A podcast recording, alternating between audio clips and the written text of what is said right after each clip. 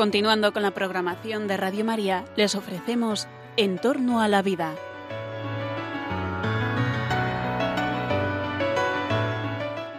Es un espacio dirigido por José Carlos Avellán y Jesús San Román.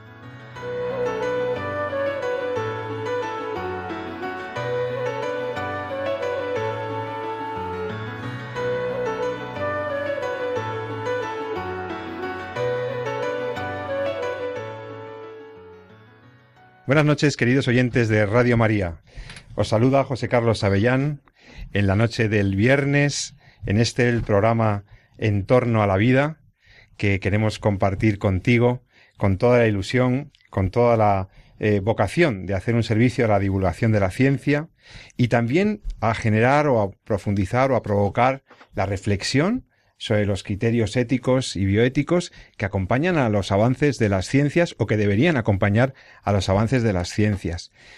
Nos interesa la salud, nos interesa la medicina, nos interesa la farmacia, nos interesa la sanidad, pero también nos interesa que detrás de todo eso hay personas. Lo que hay son enfermos, lo que hay son personas dolientes, personas usuarios de servicios de salud, que tienen sus derechos, que tienen una ética, que tienen unos principios, y precisamente de eso es de lo que os quería hablar esta noche.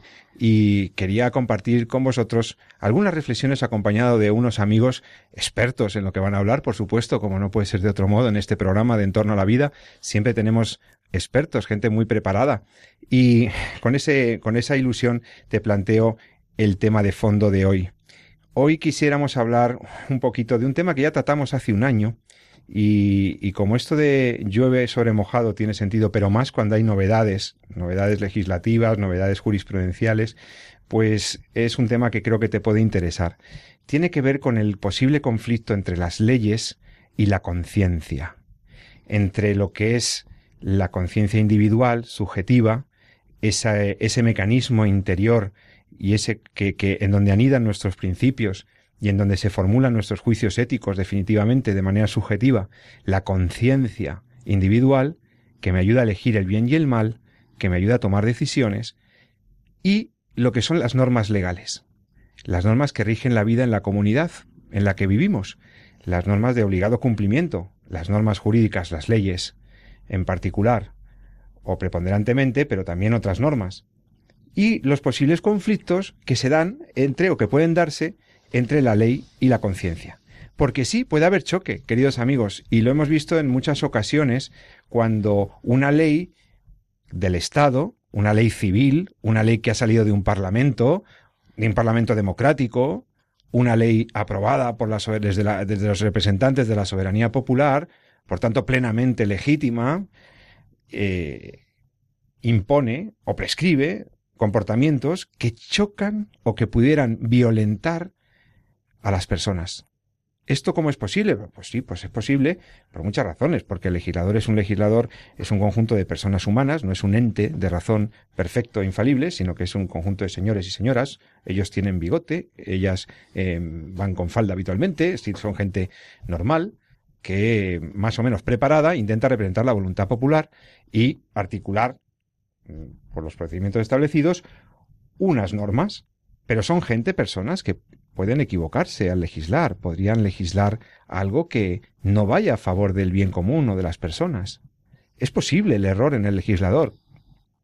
Es posible un error además en cuestiones que atañen a la conciencia o que verdaderamente generen una violencia interior. Cuando la ley te obliga o te prohíbe hacer algo violentando tu conciencia. Y entonces diréis, ya, pero es que eso tiene mala solución porque es un conflicto que se da entre lo que yo pienso, lo que yo siento, lo que está en mis convicciones interiores y lo que ha establecido un parlamento, lo que se ha establecido para organizar la vida social.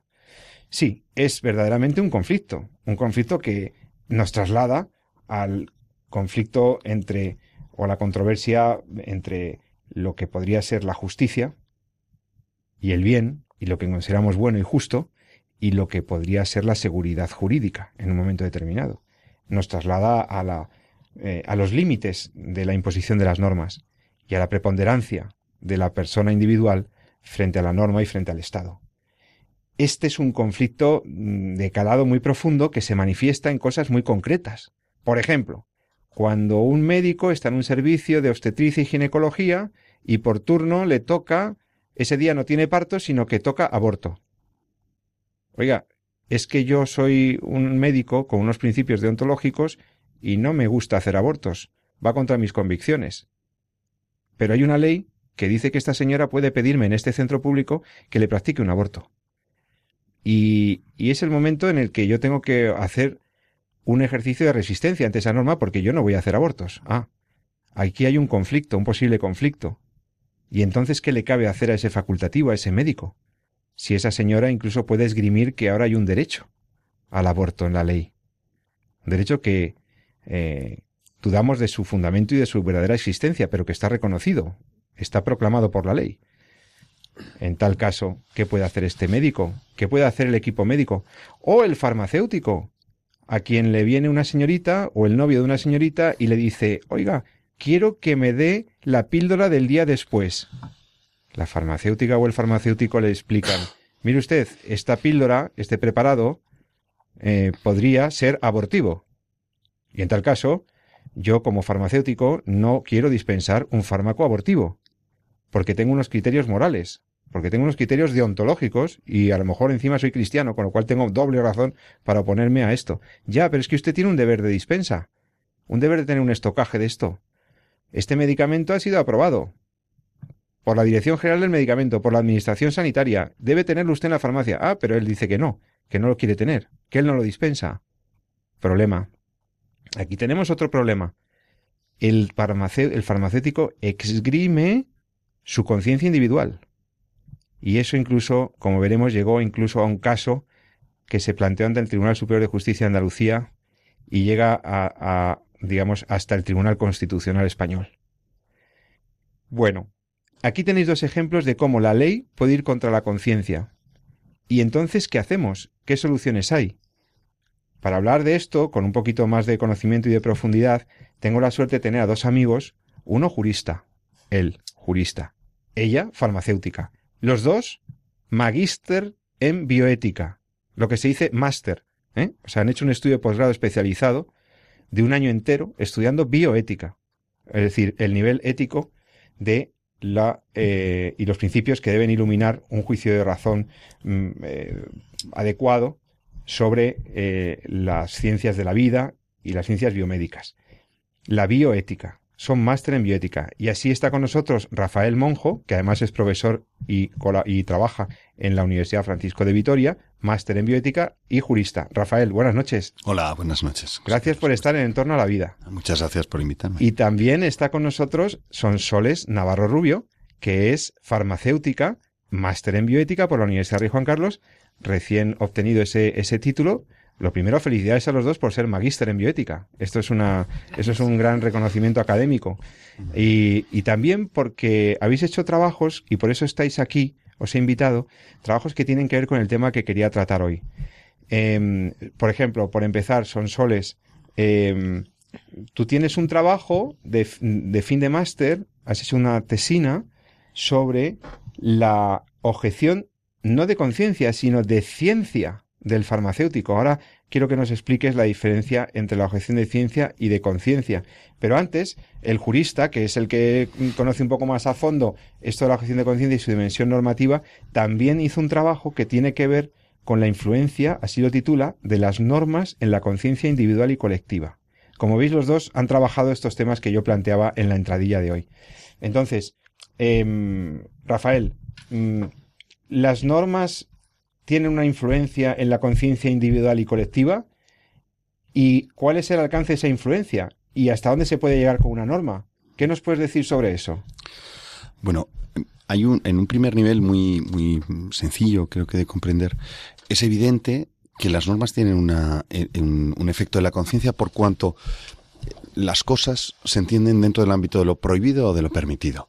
Y habitualmente, porque tenemos un tipo de educación que va en ese sentido, se entiende que lo prohibido está mal y que lo permitido está bien. Y así nos educan nuestros padres desde que somos pequeños y nos dicen qué debemos hacer eh, que no debemos hacer y, e identificamos lo que se debe hacer con lo bueno y positivo, con lo cabal, y lo que no se debe hacer como aquello negativo.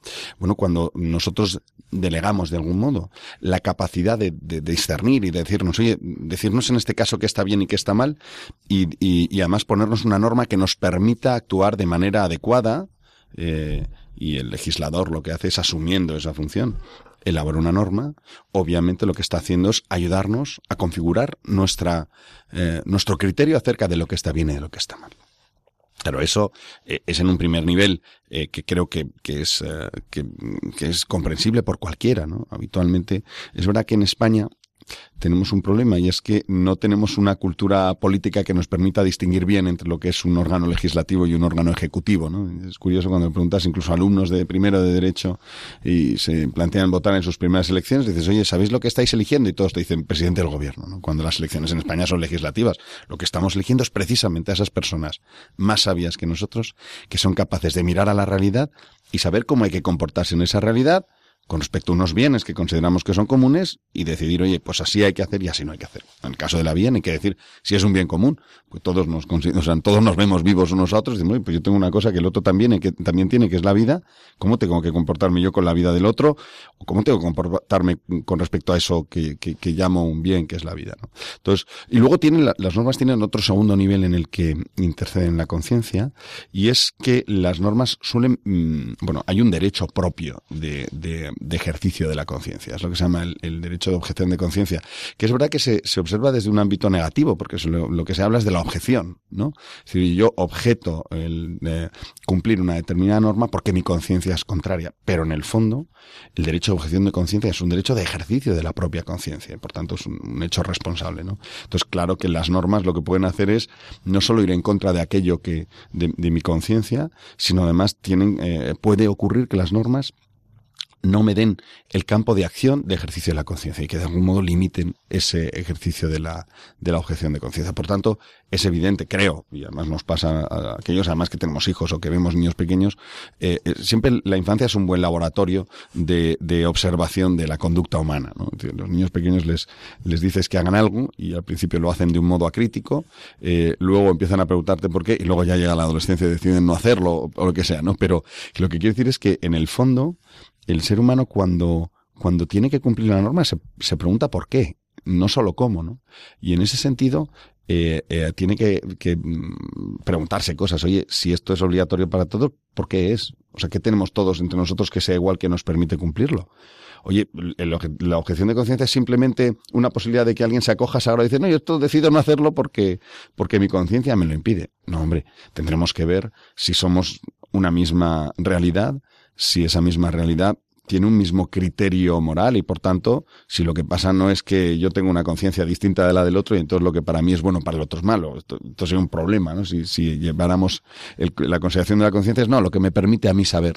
Pues la conciencia precisamente lo que tiene esa, es esa capacidad de verme a mí mismo desde fuera de mí mismo. Y yo creo que eso es porque, porque participamos de la misma naturaleza. Pero bueno, perdóname, me he extendido mucho para Pero ¿cómo está regulado? O sea, en España ah, es un derecho. En, España es, uno de los derechos. Está consagrado en la Constitución. Fíjate, claro, esto es interesante. Eh, el, el, el, todos los ordenamientos jurídicos tienen un, un primer ordenamiento que es como, no sé, como las normas básicas de, de todo, de todo, de toda convivencia, de todo juego. Y es, mira, lo primero que hacemos en una Constitución es determinar cuáles son los bienes en torno a los cuales queremos convivir. Y esto, desde la Constitución de Malta, ya que seguramente es la más antigua que existe en el mundo, aunque es una carta fundacional, no es en, sí una Constitución porque no constituye un Estado moderno, pero si vamos a la, Inglaterra o especialmente a Estados Unidos, eh, ya se ve que las Constituciones siempre dice nosotros, el pueblo, o nosotros, la gente, para, y empiezan a decir para preservar qué derechos son los que quieren preservar, la libertad, del tal cual, establecemos estas normas. Bien, pues en las constituciones se establecen los derechos que se consideran fundamentales, de algún modo de los que debían derivar los demás. Los que tienen como, como carta de naturaleza el hecho de ser persona y que se considera que toda persona tiene, pero también algunos que son específicos. La libertad de conciencia eh, digo, la libertad de conciencia es, una libertad que se consagra en la Constitución, también en la española, y por tanto el ejercicio de esa conciencia a través del derecho de objeción de conciencia.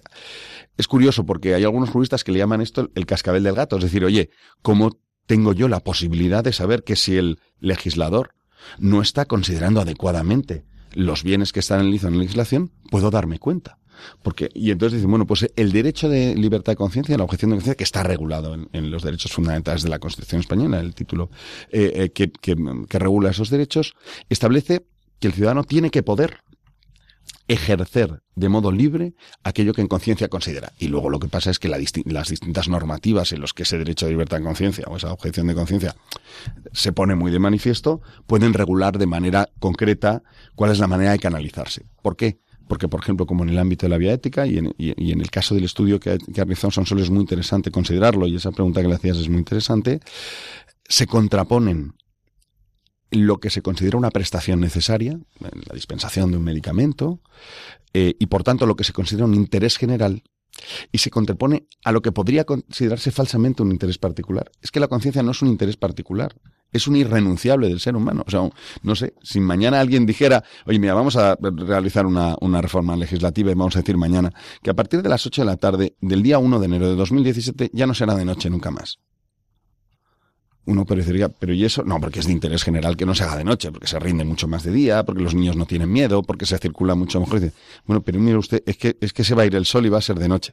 Ya, ya, pero es que usted, esto es un interés particular suyo en contra del interés general. No, mire usted, esa es la verdad. La conciencia actúa de manera que no nos permite eh, eh, plegarnos a algo, porque precisamente es conciencia porque creemos que no es un interés particular, sino porque nos vemos desde fuera y creemos que es algo que de verdad es aplicable a todos. Entonces, precisamente por eso, la consagración del derecho de la objeción de conciencia, de la libertad de conciencia en el, en el ámbito constitucional, lo que establece es una garantía no para la libertad del individuo, o no solo para la libertad del individuo, sino para el correcto discernimiento por parte de toda la sociedad de cuáles son los verdaderos bienes. así es, bueno, está mal explicado, pero así es como está. Está muy bien explicado. Rafael Monjo nos ha explicado la dimensión jurídica y el reconocimiento constitucional de algo que verdaderamente responde a la verdad del hombre y que debe ser garantizado como un prius, como una, como una, eh, como una cuestión primaria en cualquier organización política. Pero ¿cómo lo ve una farmacéutica? O sea, eh, yo como ciudadano, tú como farmacéutica, pero eh, esto de la objeción de conciencia, los farmacéuticos habéis estado bastante beligerantes también con esto. Siempre se asociaba la objeción de conciencia pues a la objeción de conciencia del servicio militar obligatorio. Por ahí empezó en España la divulgación de esto. Después eh, se trasladó mucho también al ámbito de los médicos que se, se resisten de esta manera constitucionalmente prevista a la que le apliquen o al cumplimiento de un deber jurídico que, que les violentaba en conciencia, como era, por ejemplo, el tema del aborto. Y así se han dado situaciones verdaderamente difíciles. Pero últimamente los farmacéuticos estáis de moda porque también habéis resultado ser gente que esgrimís vuestros principios morales, vuestros principios deontológicos y, os resistís a, una obligación legal de dispensa. De, tener ciertos fármacos. Cuéntanos un poco tu, perspectiva como farmacéutica, Sonsoles. Así es. Pues nada, encantada de estar aquí, Pepe, gracias por invitarme. Y nada, yo en relación a la objeción de conciencia farmacéutica, pues, ¿qué decirte? Que, hombre, hasta hoy, hasta la fecha de hoy, tenemos la sentencia del Tribunal Constitucional en la que se, don Joaquín Herrera Dávila obtuvo el derecho de objeción de conciencia eh, apelando a la libertad de conciencia que recoge el artículo 16 de la Constitución, pero es verdad que como todavía no hay doctrina firme en el ámbito legal, eh, yo en el trabajo y en esta situación pues planteaba la objeción de ciencia, ¿no? Que ya podemos si quieres ahondar luego un poco más adelante, pero en definitiva es como la misma ciencia del medicamento, la evidencia científica, condición de su función, eh, es también dentro de la deontología farmacéutica el motivo que nos debe llevar a respetar esa verdad que tiene el medicamento en sí misma, ¿no? Porque con respecto a la píldora del día después, a ver, se trata de un medicamento muy discutido desde que salió a la venta en el 2001 el de Bonorgestrel, en el 2009 eh, el acetato de ulipristal y además sin receta, ¿no? Lo que comentaba antes Rafa, mm, ahí es donde realmente se ve un conflicto de interés entre el derecho a una autonomía moral por parte del farmacéutico que quiere dispensarla frente a la prestación de servicios eh, con el derecho del paciente a recibirla, ¿no? Pero vamos a em, situarlo, porque has hablado de una persona concreta, que no sé si los oyentes saben quién son, quién, ah. quién fue y, por qué lo mencionas. Pues sí, fue un sevillano. Que un farmacéutico sevillano. farmacéutico sevillano, cotitular de su oficina de farmacia, que en junio del 2015 eh, bueno, llevaba ya una lucha legal desde el 2008 en el que se le denunció en Andalucía y luego ya él recurrió al Tribunal Constitucional apelando a esa libertad de conciencia para no dispensar la píldora, la píldora al día después y los preservativos. O sea, él, él, a pesar de que eh, son, digamos, eh, productos, por llamarlo de alguna manera, eh, en principio que debe haber en una farmacia. Él se negaba a venderlos desde hacía años. Él Eso no vendía es. ni preservativos Eso ni píldoras mm, de emergencia, ¿no? De- del día después, para que los oyentes lo, lo recuerden. Hemos, nosotros tenemos un, tuvimos un programa monográfico sobre las evidencias científicas y las controversias que hay respecto a la eficacia y a la y a la moralidad de tomar la píldora del día después. Pero ahora te preguntaré también tu opinión sobre eso. Y entonces este señor no quería vender estas píldoras del día después porque decía que, Eran abortivas. que podían ser abortivas, que, que son fármacos que pueden provocar un aborto dependiendo del momento en que se hace la ingesta. Exacto, exacto. Bien, y entonces que tenía este doble efecto, ¿no? Este, este efecto primero anovulatorio, pero también un posible efecto abortivo. Y entonces alegando que el fármaco actúa de esa manera sobre la mujer cuando ya está embarazada y por tanto que es un abortivo, que él no lo vende. Y él alegaba cuestiones de conciencia, fundamentalmente. Exacto. exacto. ¿No? Apeló al derecho por la libertad de conciencia, pero desde... Porque le parecía mal el aborto, obviamente, y cooperar a un aborto. Exacto. Sí, con cooperación O a un formal. posible aborto. Eso es, eso es. El caso es que en el 2011, a raíz del Código de Ética Médica, salió un término nuevo que ya se había anunciado antes en el artículo 23 del Código de Ética Farmacéutica en el 2000, pero se le ha dado mucho auge a raíz de la ley del aborto de los médicos, la actual del 2010. Eh, la objeción de ciencia salió en el Código de Ética Médica amparado dentro de la libertad de método y prescripción, que de forma análoga para los farmacéuticos sería la libertad de dispensación. ¿Y en qué consiste esta objeción de ciencia entonces? Exacto, pues sería directamente apelar a la evidencia científica del medicamento para defender que es un instrumento que depende de la mano del farmacéutico que lo dispensa, pero es responsable en conciencia de su dispensa, porque tiene una finalidad abortiva. En el sentido de que, claro, luego también hay que matizar la manipulación del lenguaje que ha habido detrás, porque tiene tres mecanismos, el anovulatorio, el anticonceptivo y el antiimplantatorio.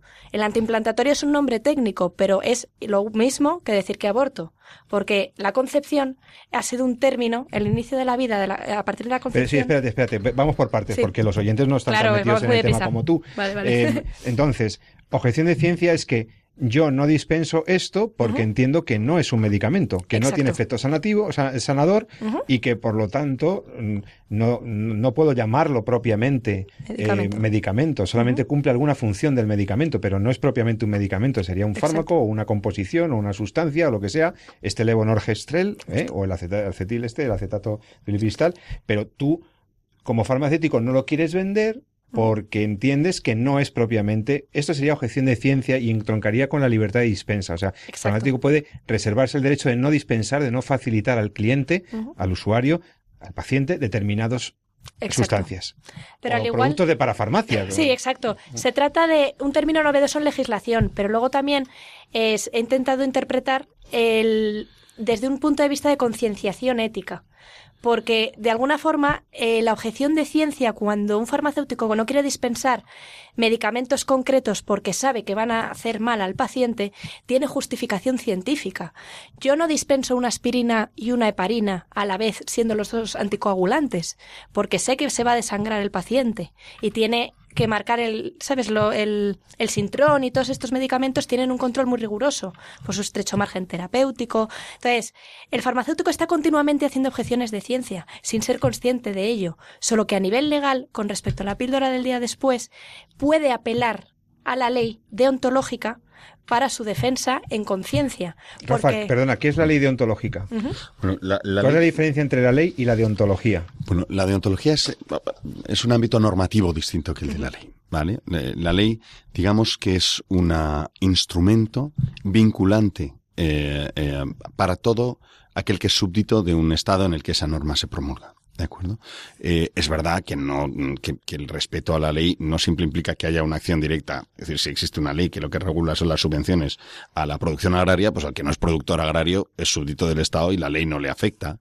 Pero en el caso en que se viera en el, en el hecho de ser, eh, digamos, sujeto pasivo de esa ley, tendría que cumplirla. Esas leyes son vincula- vinculantes frente a todos y además son oponibles, o por así decirlo, se pueden invocar en los tribunales de justicia ordinarios ante la jurisdicción que sea dentro del ámbito de la, de la administración. Vale, esa es la ley jurídica. Esa es la, norma lo jurídica. jurídica. Vale. Por tanto. Ahora, la deontología. y ¿qué la, es? la deontología a lo que hace eh, referencia es al adecuado comportamiento por parte de determinado tipo de profesionales y lo que son son normas orientadoras del comportamiento de esos profesionales.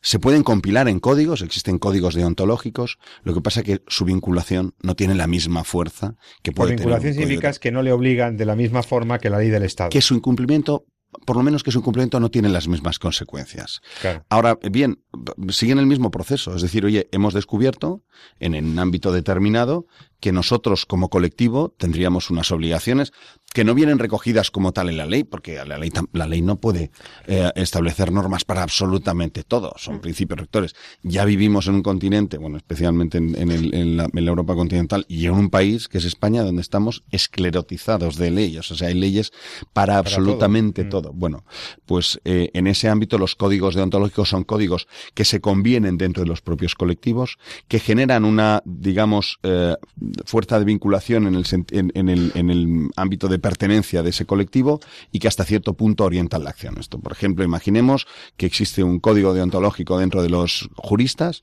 que establece cuáles serían las tarifas a aplicar por determinados servicios, pero no es oponible ante tribunales. Uno no puede decir, "Ah, mire, es que un abogado me ha cobrado más de lo que dice su código de, deontológico. Pero en cambio su colegio profesional sí podría sancionar a ese colegiado que se ha saltado una norma Sí, deontológica. habría que ver cuáles son los estatutos de cada colegio y ver cuáles son las, las sanciones que establecen eh, eh, para determinadas infracciones de esos códigos, por supuesto. Y además es una manera, eh, creo que muy buena, de, de- de- de promover la autorregulación de determinados co- colectivos en los que hay un conocimiento y una relación con una verdad moral eh, que, no, que no puede ser regulada para todos y frente a los tribunales. ¿no?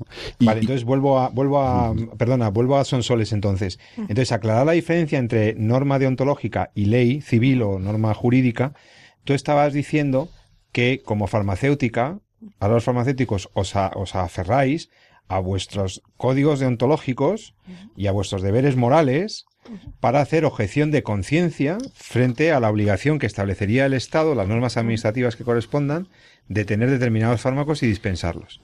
Y entonces lo que le ocurrió a este farmacéutico sevillano, si no recuerdo mal, es que le, le pusieron un pedazo de multa en la Junta de Andalucía por no tener disponibilidad de eso y negarse a dispensarla, o por no, simplemente por no tenerlo. Y entonces él recurrió, ¿no? Y, y ha ganado. O sea, ganó al ganó. menos en- ante el Tribunal Superior de Justicia de Andalucía, si no recuerdo mal, ¿no? Sí. Una sentencia que le da la razón dando por más importante o más, más importancia precisamente a sus criterios morales Eso y es. deontológicos frente a la obligación administrativa de tener ese fármaco. Ujú. Que- y- pero vosotros vais más allá. O sea, tú en tu trabajo dices que una, que dado que el tema de la objeción de conciencia es complicado ejercerlo, es de difusa regulación todavía, bueno, no difusa, pero que no sea, no sea, no hay una ley, digamos, tampoco hace falta una ley para poder defender un derecho fundamental y ejercerlo, pero bueno, lo que sí dices en tu trabajo de fin de máster es que podría ser una buena opción hacer objeción de ciencia. Empezar por también determinar, oiga, esto va contra la verdad de mi profesión, contra la verdad de mi ciencia y contra la verdad de mis deberes como persona y como profesional. ¿No es eso? Sí. ¿Lo he entendido bien? Sí, exacto. Directamente sería apelar a la ciencia como una verdad accesible, ¿vale? Para luego llegar a la moral. O sea, cuando un farmacéutico discute eh, la- el mecanismo abortifaciente de la píldora del día después, es decir, abortivo, muchas veces eh, se evitan los temas morales. Es verdad que no sería en cuestión decir que la píldora del día después hace daño por estos motivos, con estos efectos adversos, antes que decir que es abortiva.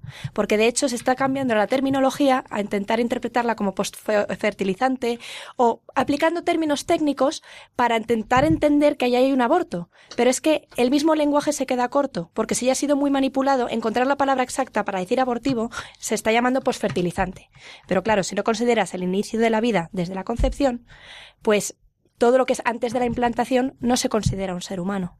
Entonces, si tú apelas a la ciencia, directamente estás eh, como en la antesala de llegar a la conciencia, en el sentido de que tú estás defendiendo lo que el instrumento de salud, que es el medicamento, es en sí con su función. Y, es, y así llegar al bien del paciente.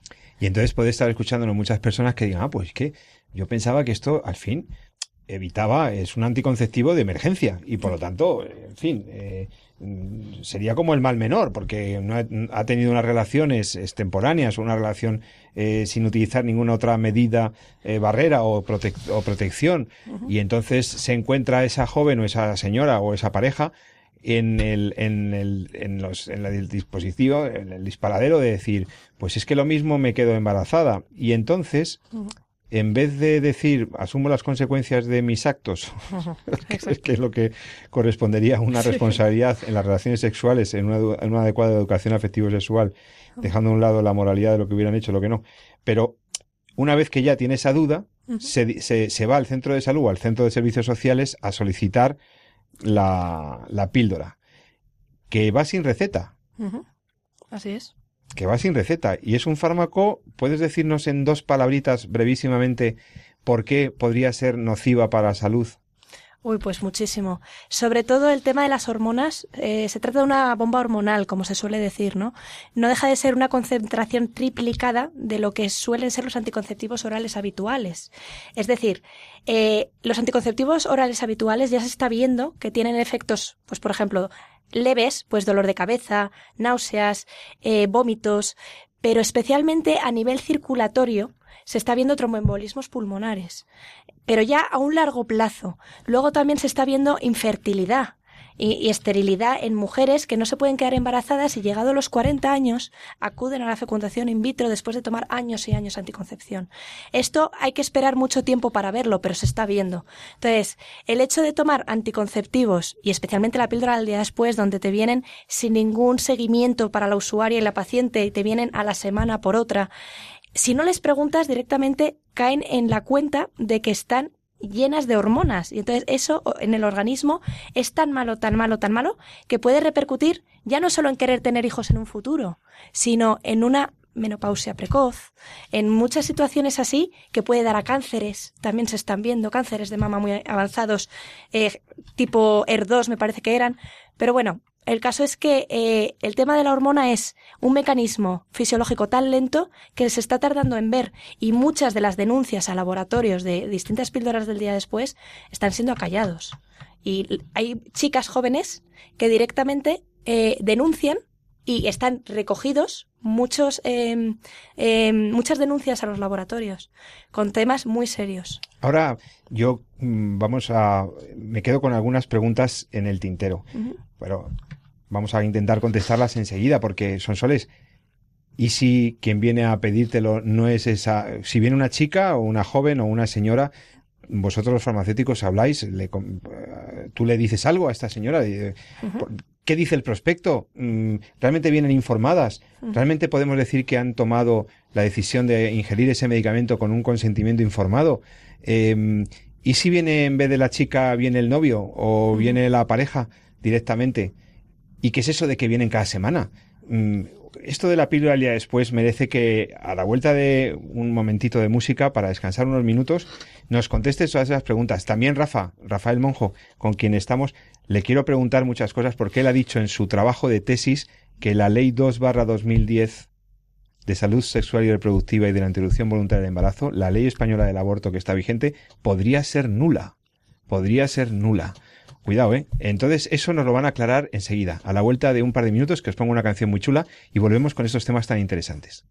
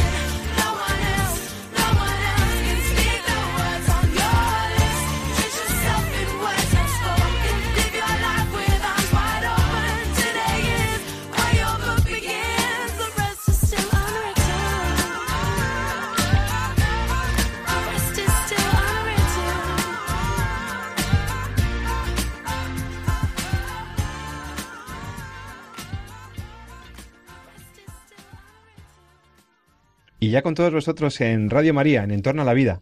Os habla José Carlos Avellán. Hoy excuso la presencia de mi compañero, el doctor Jesús San Román, que eh, por problemas de agenda, de, de, de su trabajo, no ha podido estar aquí hoy este viernes con nosotros, pero le vamos a recuperar enseguida para la causa del programa, no se preocupen.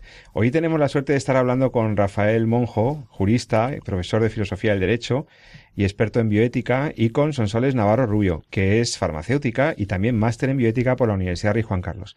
Y con ellos estábamos hablando si has escuchado la primera parte del programa, hemos empezado preguntándole a Rafael Monjo en qué medida la conciencia se puede ver comprometida por las leyes y en qué medida también la conciencia puede influir en las leyes. El viejo debate del posible conflicto entre la ley civil y la ley moral o la conciencia individual sobre lo que se debe hacer y lo que no. Y estábamos tratándolo en concreto con el tema de la objeción de conciencia a la píldora del día después y al aborto y demás. Ha quedado dos preguntas ahí antes de la pausa musical ahí pendientes que ellos no, no, no, sé si tienen ganas de contestar quién primero. Antes, mientras ellos piensan quién me contesta primero, te recuerdo que puedes comunicarte con nosotros a través de nuestro correo electrónico en torno a la vida arroba radiomaria.es en torno a la vida arroba radiomaria.es y que todos los temas que te inquieten, que te interesen o algún comentario que quieras hacernos, también alguna queja o alguna felicitación, nos las puedes poner en esta dirección de correo electrónico que te hemos dicho y también te recuerdo que puedes escuchar programas anteriores de Radio María que te has podido perder por mil razones, pero que no te los puedes perder. Los tienes en el podcast. Puedes eh, acceder libremente a través de la página web de radiomaria.es, clicas en la pestañita que pone podcast, que hay una antenita muy interesante, y buscas ahí nuestro programa En torno a la vida. En torno a la vida. Aparecerá por fechas y aparecerá alguna palabrita que te ayude a encontrar el programa que te interesaba y así te lo puedes descargar y escuchártelo cuando quieras. Bueno, entonces continuamos con el tema. Eh, ¿Quién quiere contestar a las preguntas? Son soles. Terminamos con lo de la píldora del día después. Venga, adelante. A ver, ¿qué es eso de que puede venir una chica cada semana, pero si es una bomba de estrógeno, si es una bomba de hormonas y, y, y me dices que puede ser incluso perjudicial para la salud? Y que, primero eso, que, que ¿cómo es eso? Que en tu experiencia varios años farmacéutica en diversas farmacias en la Comunidad de Madrid te ha tocado ver situaciones curiosas, ¿no? Sobre esto. ¿Y qué haces tú cuando, cuando una chica se está diciendo que te le des una píldora que puede, puede significar la muerte de su hijo? Pues mira, eh, especialmente porque pienso, o sea, la gente repite porque vivimos en una sociedad de la inmediatez, del activismo, de la solución inmediata. Entonces, muchas veces eh, una simple pastilla mm, nos quita la sensibilidad ¿no? O sea, no es lo mismo tomarte una pastilla anticonceptiva oral diaria, todos los días, en el que tú te vas tomando una pequeña dosis, que de repente decir, esta es la solución a mi problema, y te tomas una y te olvidas. Entonces, no son conscientes de la cantidad de concentración, porque no deja de ser una simple pastillita. Al principio eran dos, de hecho, y se cambió a ser una. Por algún motivo tendría que ser. Entonces, digo yo, esa falta de sensibilidad lleva a no ser consciente de lo que haces. Luego, por otra parte, lo que hemos comentado antes, ¿no? El, el tema del lenguaje, ¿no? Les explicas muchas veces, a mí me ha llegado de todo, madres llorando con el hijo detrás. Eh, yo qué sé, luego, por ejemplo, muchos novios que la, la, chica no es capaz de entrar en la farmacia, ¿no? Directamente yo intento siempre decirle al chico que entre la chica, porque la medicación se la va a tomar ella. Claro. Aunque ambos sean responsables de la situación. Y de hecho incluso se agradece que vengan los dos. Pero digamos que él tiene voz y voto, pero quien se va a tomar el medicamento al fin y al cabo es ella. Entonces, los efectos adversos van para ella. Entonces, en la medida en que mejor se le informa, más entran en razón y lo entienden. Porque la gente no es. De hecho, una vez me llegó la hermana de una y me dijo, oye, que mi hermana tal. Y le digo, ¿y sabes si se ha tomado alguna antes? Me dice, pues me suena que sí, le voy a preguntar. La llamó por teléfono delante, delante de mí. Me dijo, se ha tomado una hace tres días. Y le digo. ¿Consideras que esto, esta pastilla son tres veces esto? Y le enseñé uno de tres meses, un anticonceptivo oral de tres meses, que curiosamente esto- estos sí que se deben dar con receta. Y sin embargo, una pastillita que abarca la concentración de esos tres meses no se da con receta.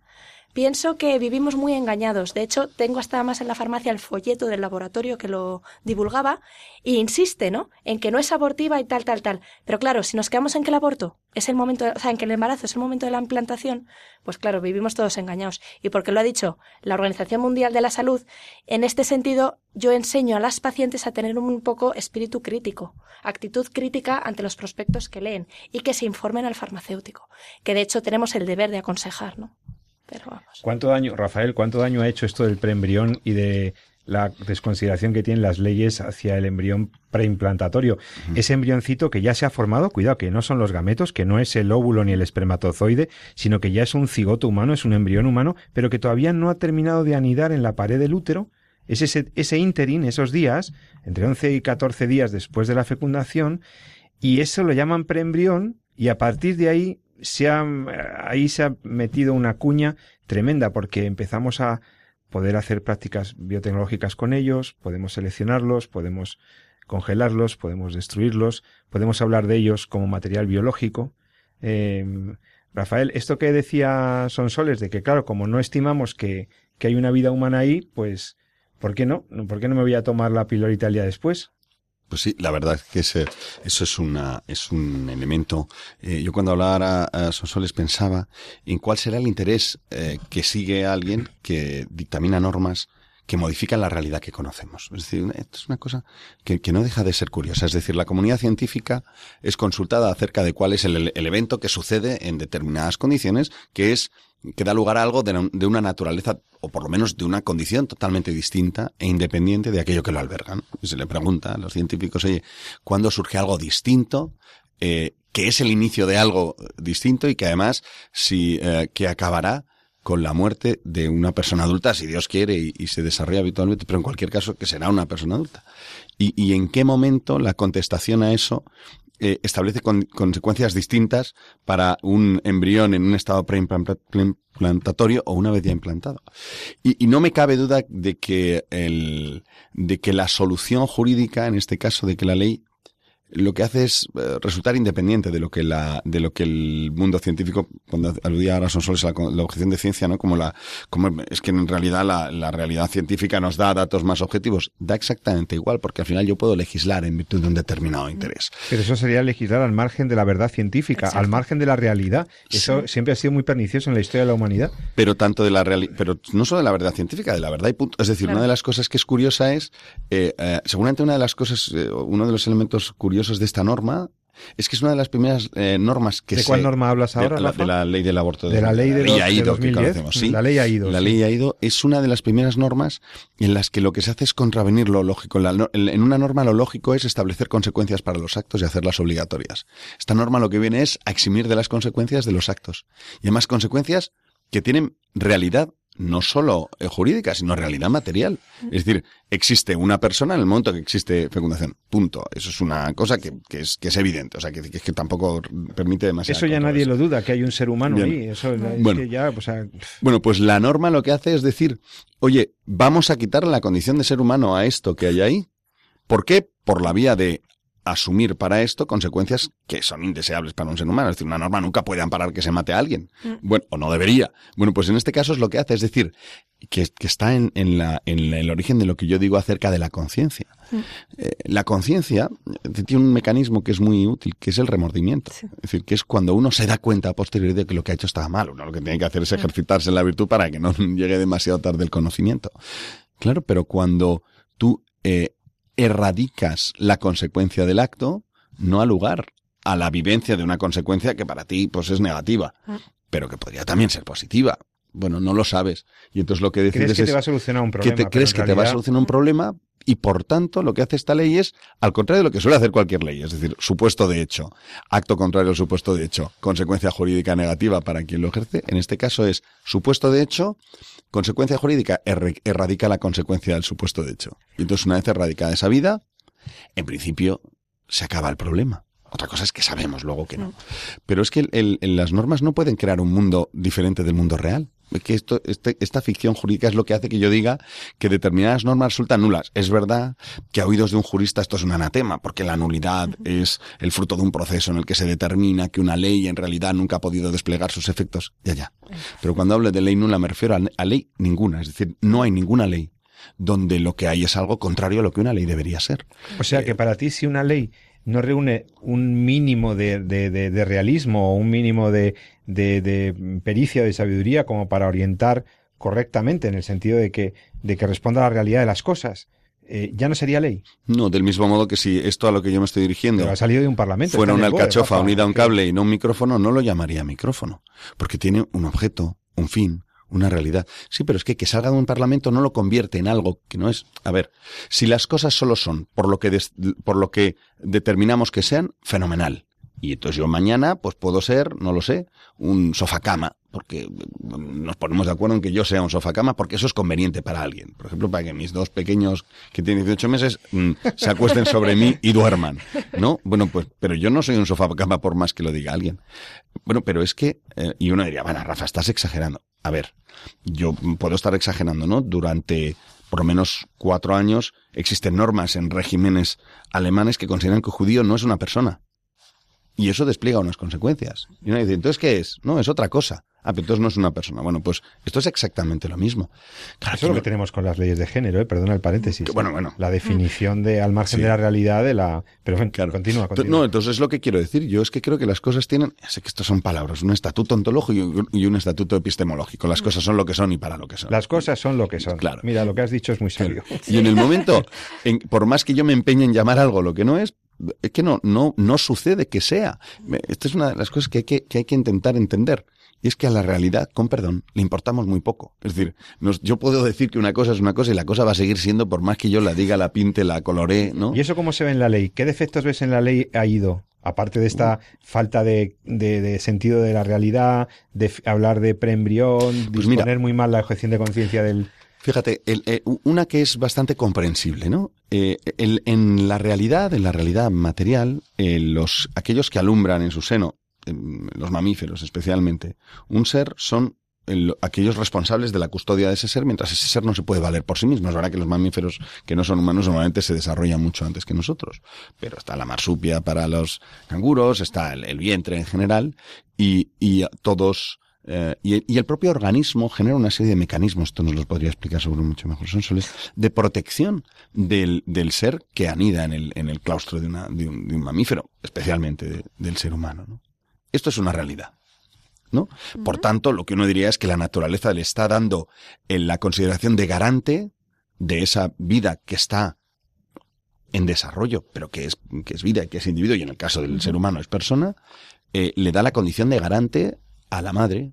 Y es más, y de modo subsidiario también al padre, porque es titular, por así decirlo, de una responsabilidad, no de un derecho. Bueno, pues esto sería lo que todos entenderíamos más o menos, ¿no?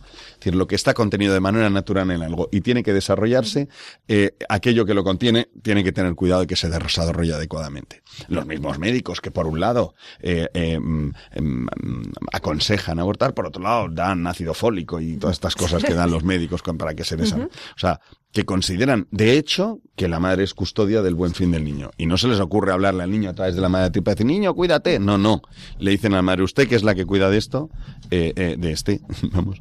Bueno, entonces, si esto es así, ¿cómo puede ser que de repente la ley eh, lo que omita es esa condición de garante por parte de la madre y lo que le digas y le y deja de decirle, oiga, usted tiene que garantizar la vida de este. Y lo que le dice es, ¿cómo se encuentra usted?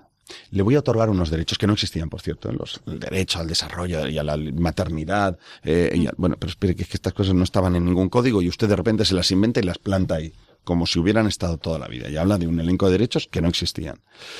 Y lo que le dice es, no le voy a hacer elegir entre un bien y otro, entre usted y la vida de alguien. Le voy a decir- elegir entre su, entre su vida de una manera o su vida de otra, pero usted elija. No hay, na- no hay dos bienes en liza. En el momento en que tú dejas de decirle a alguien, oye, ten cuidado que eso que llevas es delicado, y orientas la decisión hacia otro, hacia otra cuestión, oye, eh, ¿cómo te encuentras? ¿Crees que este es el momento en el que quieres ser madre? Como si no fuera ya madre, ¿no? No, pues creo que no. Oye, pues entonces despréndete de eso. Pero nadie dice, ojo, que eso de lo que te estás desprendiendo, eres tú la garante de ello. Entonces, esto lo que hace es que la ley, al final, prescinda de lo que tiene que hacer, que es considerar que existen unos bienes que hay que proteger, y es más, pone, y esto es un ataque directo a la libertad de conciencia, en la decisión de la madre, ¿vale? O pone en las manos de la madre una decisión que es incompleta porque le hace olvidar y además omite que es el garante de un bien. Bueno, si esto es así, ¿no? Eh, ¿Cómo puedo considerar que esa ley es válida? Es tanto como decir que yo soy un sofá cama. De verdad que es así. Entonces, por eso digo ya, pues esa ley, yo creo que es una ley que, que, que, que no cumple las condiciones mínimos, requisitos para que una ley sea una ley. Del mismo modo que estoy dispuesto a decir que, claro, que estoy, yo soy muy mayor, pero que un reproductor de compact disc o, mm, en el que, que lo que hace es eh, tener dos ranuras donde se pone pan, se baja una palanca y tú esta pan, eso no es un compact disc, eso es una tostadora. Entonces, como compact disc es nulo.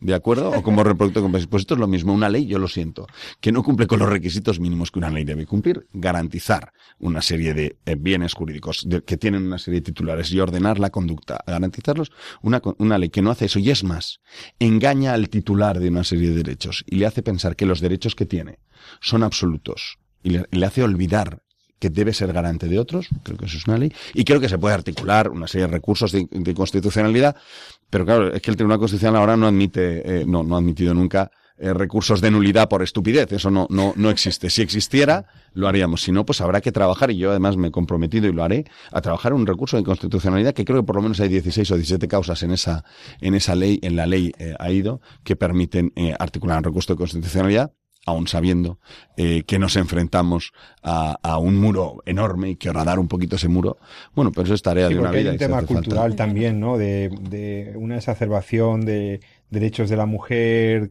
que desconocen otros bienes, derechos de la autonomía, derechos de tal, que ha habido muchos años de, de hablar de eso, ¿no? Y, claramente, pues, se ha generado una, una suerte de, de banalización de la, en las conciencias sobre el valor de la vida humana naciente, ¿no? De esos embriones, de esos niños que están por nacer. Y bueno, se nos está acabando el tiempo del programa. Eh, tenemos un par de minutos para que cada uno diga en un minuto eh, una, última idea, algo que, que nos, tenemos que llevar de este programa en el que hemos hablado de objeción de conciencia, de objeción de ciencia, de derecho, de, de- del valor, de la vida. Hemos hablado de cosas muy bonitas, muy interesantes. ¿Qué es lo que, con, lo con qué frase o qué última idea cerrarías, eh, Sonsoles? Pues mira, Primero la farmacéutica. Uy, vaya. Pues nada, sobre todo pensar que la legislación, yo no soy de derecho, aquí estoy rodeada de dos juristas, pero tener en cuenta que las leyes no dictan la moralidad, sino que hay que descubrirla detrás de cada ley, ¿no? Que muchas veces podemos vivir engañados, ya sin ir más lejos el término de preembrión, y tener esa actitud crítica que te llegue a ver en conciencia la verdad detrás de todo, ¿no? Porque tanto la conciencia como la ciencia tienen la concepción unitaria de la verdad, o sea, es descubrirla. Y al fin y al cabo son los términos legales los que en una sociedad donde no hay apenas eh, crítica, au- autorreflexión ni aceptación de la búsqueda de la verdad, en definitiva, yo creo que es lo que nos sacaría de este de esta manipulación, ¿no? Que yo creo que la gente que objeta en conciencia, si realmente objeta sobre algo que para él es un bien en sí, lo importante es encontrar ese bien. Muy bien, y Rafael, que 30 segundos. Bien, pues yo lo único que diré es que creo, eh, y creo que firmemente que vivimos, eh, vivimos eh, en tiempo de holocaustos. O sea, no, no creo que seamos conscientes de lo que se está produciendo a nuestro alrededor. Eh, y que las generaciones venideras nos juzgarán muy severamente, mucho más de lo que juzgaron en los tiempos del fascismo y el nazismo. Eh, el, el número de muertes que se producen hoy en día amparadas por, por leyes como la ley AIDO es absolutamente insoportable. Y si no empiezan a surgir eh, personas que por ser titulares de esos mismos bienes opongan su conciencia al sentimiento acrítico por parte del resto de la sociedad, esto solo es el primer paso. Si ahora nos parece eh, eh, asumible la muerte de más de 200.000 personas al año a manos de sus padres, que son garantes, no pasará mucho tiempo para que nos parezca normal que cuando la vida de un anciano resulte molesta para una familia, decida acabar con la vida de ese anciano. Pero eso tiene una solución. O sea, la buena noticia es que es la conciencia. La conciencia de cada uno que debe oponerse a las realidades que considera, eh, que- o sea, que no van con él. Y, y además es el momento de eso. Ahora mismo es el momento de que también aquellos que tenemos una recta conciencia que no es ni asamblearia ni dirigida, sino que parte de una reflexión diaria en la vida diaria, podamos ponernos de pie y decir, como dicen los americanos, durante mi guardia no. Y yo creo que ese es el momento.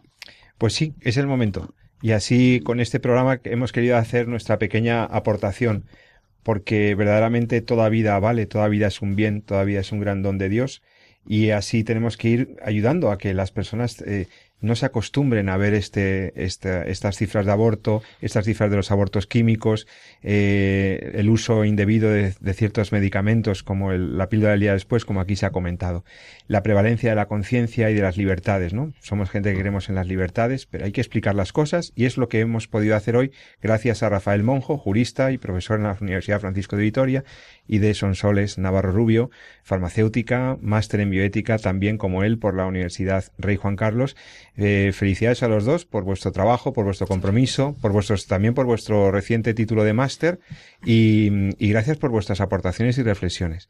Y a todos vosotros, queridos oyentes, pues os deseo que paséis un feliz fin de semana, que descanséis, que disfrutéis, que, y, y sobre todo no os olvidéis de lo que siempre digo. Amemos la vida y defendémosla. Muy buenas noches.